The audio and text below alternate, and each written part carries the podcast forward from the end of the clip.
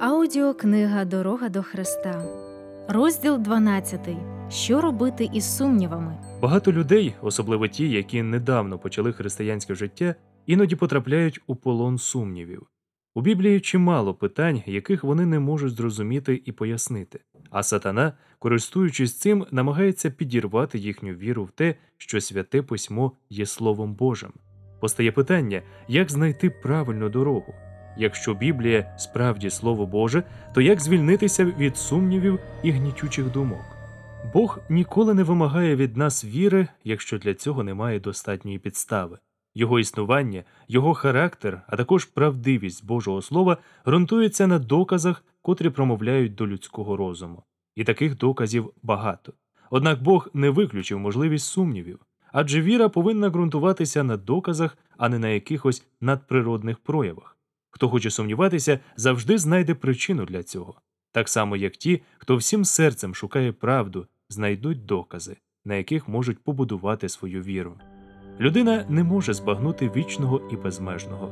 Навіть для найбільш проникливої та освіченої людини ця свята істота завжди залишиться незбагненною таємницею. Чи ти Божу глибінь дослідиш, чи знаєш аж до кінця всемогутнього? Вона вища від неба. Що зможеш зробити? І глибша вона за Шеол. Як пізнаєш її? Йова, 11 розділ, 7-8 вірші. Апостол Павло вигукує О безодня багатства і премудрості і знання Божого, які незбагненні присуди Його і недосліджені дороги Його. Римлянам 11 розділ 33 вірш. Хоч і сказано, що хмари і темрява оточують його, але справедливість і правосуддя основа трону його. Псалом 97, другий вірш. Роздумуючи над Божою турботою про нас і мотивами, якими він керується, ми зможемо відчути невимовну любов і благодать, поєднані з безмежною силою Господа.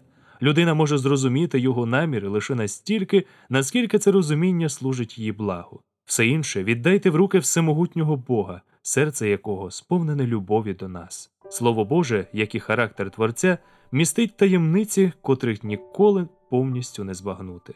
Поява гріха у світі, втілення Христа, відродження, Воскресіння та багато інших фактів, про які нам сповіщає Біблія, це надто глибокі таємниці, щоб людський розум міг повністю їх зрозуміти.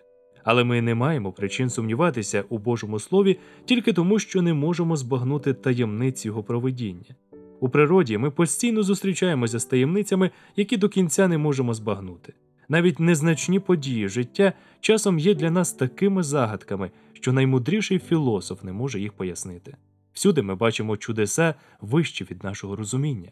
Тому чи повинні ми дивуватися з того, що й у духовному світі теж є таємниці, значення яких приховане від нас? Складність полягає лише в обмеженості людського розуму. Бог дав нам у своєму слові достатньо доказів божественності свого характеру, тому не слід сумніватися в його слові лише тому, що ми не розуміємо всіх таємниць Божої мудрості. Апостол Петро говорить, що святе письмо містить у собі дещо тяжко зрозуміле, що неуки та незміцненні перекручують, як і інші писання на власну загибель свою. Друге послання Петра, третій розділ, 16 вірш. Складні для розуміння тексти святого письма трактуються скептиками як доказ проти Біблії, але саме вони вагомий доказ її божественного натхнення. Якби Біблія повідомляла про Бога лише те, що ми можемо зрозуміти, якби ми могли збагнути його велич, то вона б не мала б на собі печатки божественного авторства. Саме таємниці, сховані в ній, та велич цієї книги повинні утвердити в нас віру в те, що Біблія справді є Словом Божим. Біблія викладає Божу правду просто і відповідно до потреб та прагнень людського серця, тому то навіть вчені дивуються і захоплюються її силою, але разом з тим прості та неосвічені люди можуть зрозуміти дорогу спасіння. І все таки ці прості істини такі величні і такою мірою перевищують рівень людських понять, що ми не можемо не визнати їх богонатхненними. Божий план викуплення і спасіння настільки ясно викладений, що покаяння перед Богом і віра в Христа є єдиним шляхом, вказаним Богом. На ньому ми й повинні шукати спасіння.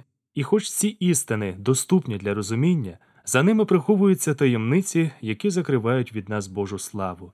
Вони не піддаються дослідженню людським розумом і водночас сповнюють невтомного шукача благоговінням і вірою. Чим глибше людина досліджує Біблію, тим більше вона переконується в тому, що це є справжнє Боже Слово.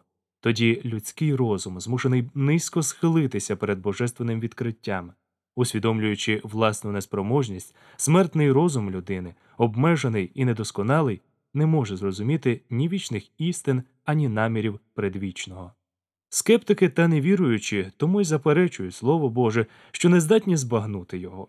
Однак на таку саму небезпеку можуть наразитися й ті, хто стверджує, що вірить у авторитет святого письма. Апостол попереджує стережіться, брати, щоб у когось із вас не було серця лукавого і невірного, щоб вам не відступити від Бога живого.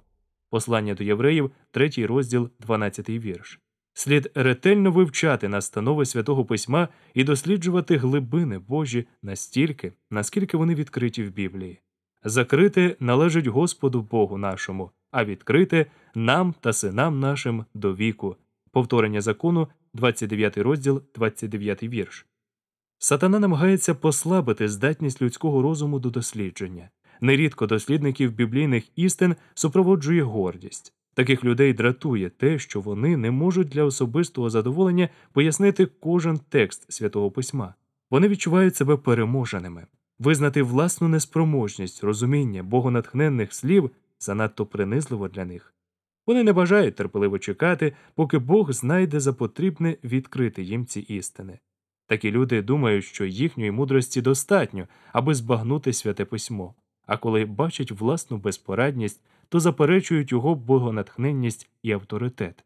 Щоправда, деякі теорії та доктрини, яким приписували біблійне походження, не тільки не ґрунтувалися на святому письмі, а й повністю йому суперечили. Це в багатьох віруючих викликало сумніви і призводило до помилок. Однак ми не можемо звинувачувати Боже Слово у виникненні хибних вчень, у цьому винні перекручення людей. Якби створені Богом істоти могли повністю зрозуміти Бога його діла, то не могло би бути й мови про подальший пошук правди, зростання в пізнанні, розвиток нашого розуму та серця. Бог не був би вищою істотою, а людина, досягнувши вершини знань, перестала б розвиватися. Будемо ж вдячні Богові за те, що це не так. Бог безмежний, вічний. В ньому всі скарби премудрості і пізнання заховані. Колосянам, другий розділ, третій вірш. Протягом цілої вічності люди досліджуватимуть, однак ніколи не збагнуть до кінця скарбів Божої мудрості, благості та сили. Але Господь бажає, щоб істини Його слова відкривалися Його народові вже тепер, у земному житті. Існує лише одна дорога до цього пізнання через освячення Святим Духом, про що сказано А Бог відкрив це нам Духом Своїм, бо Дух досліджує все, навіть Божі глибини.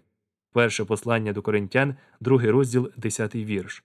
Спаситель обіцяв своїм учням і послідовникам коли ж прийде він, дух істини, то наставить вас на всяку істину, бо візьме з мого і звістить вам. Івана, 16 розділ, 13, 14 вірш. Бог бажає, щоб людина розвивала свої розумові здібності. Вивчення святого письма так зміцнить і звеличить вас, як жодна інша наука.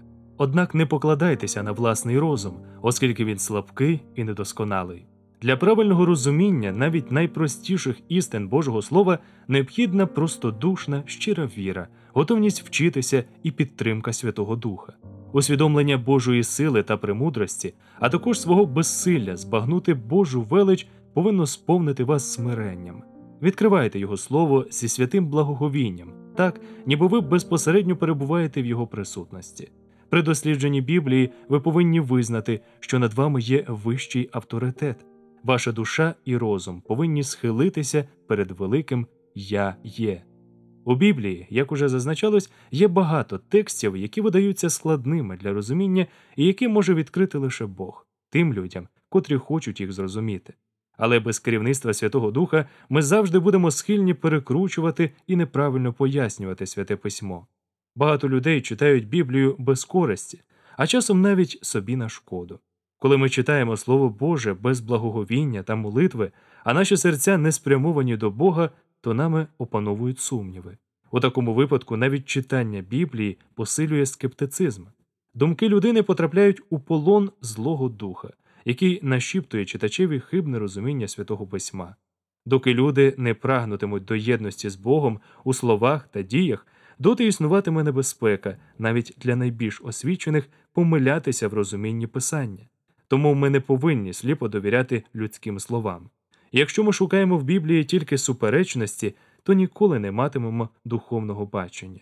Керуючись власними спотвореними і обмеженими поглядами, ми знайдемо чимало причин для сумнівів і невір'я в тому, що насправді є простим та ясним. Часом люди намагаються приховати справжні причини своїх сумнівів, а в більшості випадків це потяг і схильність до гріха. Настанови і обмеження Божого Слова не сприймаються гордим серцем, яке полюбляє гріх. А ті, котрі відмовляються підкоритися вимогам святого письма, готові сумніватися в Божому авторитеті. Щоб знайти правду, треба щиро прагнути збагнути її, а серця повинні підкоритися Божому Слову. Усі, хто вивчатиме Біблію з таким духом, знайдуть достатньо доказів, що вона дійсно є Словом Божим. Вони зможуть зрозуміти її істини, які умудрять їх до спасіння. Христос сказав хто хоче чинити волю Його, той довідається про це вчення, чи воно від Бога. Івана, 7 розділ, 17 вірш. Замість того, щоб сумніватися в Біблії, прискіпуватися до всього, що вам не зрозуміли, зверніть увагу на світло, яке вже вас освітлює, і ви отримаєте ще більше світло. Силою благодаті Божої виконуйте ті обов'язки, які вже усвідомили, і тоді зможете розуміти та виконувати те, у чому поки що сумніваєтеся. Є доказ, доступний для всіх, як освічених, так і неосвічених людей це свідчення особистого досвіду. Бог запрошує вас переконатися у правдивості Його слова і обітниць. Скуштуйте і побачите, який добрий Господь. Псалом 34, 8 вірш. Замість того, щоб покладатися на чужі слова, переконайтеся самі. Господь сказав Просіть і одержите. Івана, 16 розділ, 24 вірш. Його обітниці виконаються, бо вони завжди збуваються. Коли ми прийдемо до Христа і будемо насолоджуватися повнотою Його любові, тоді наші сумніви і духовна темрява зникнуть у світлі Божої присутності. Апостол Павло писав про Бога, який визволив нас від влади темряви і перевів у царство улюбленого свого сина. Послання до Колосян, перший розділ, 13 вірш. І кожен, хто перейшов від смерті в життя, цим ствердив, що Бог є істинний. Івана, 3 розділ, 33 вірш. І може засвідчити я потребував допомоги і знайшов її в Ісусі.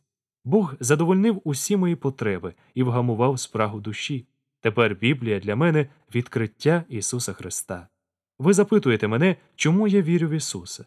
Тому що Він мій божественний Спаситель. Якщо запитаєте мене, чому я вірю в Слово Боже, відповім я зрозумів, що Біблія це голос Бога, який промовляє до моєї душі.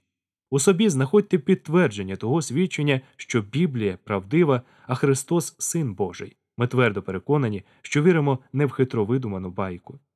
Апостол Петро закликав своїх братів зростати в благодаті та пізнанні Господа нашого і Спасителя Ісуса Христа.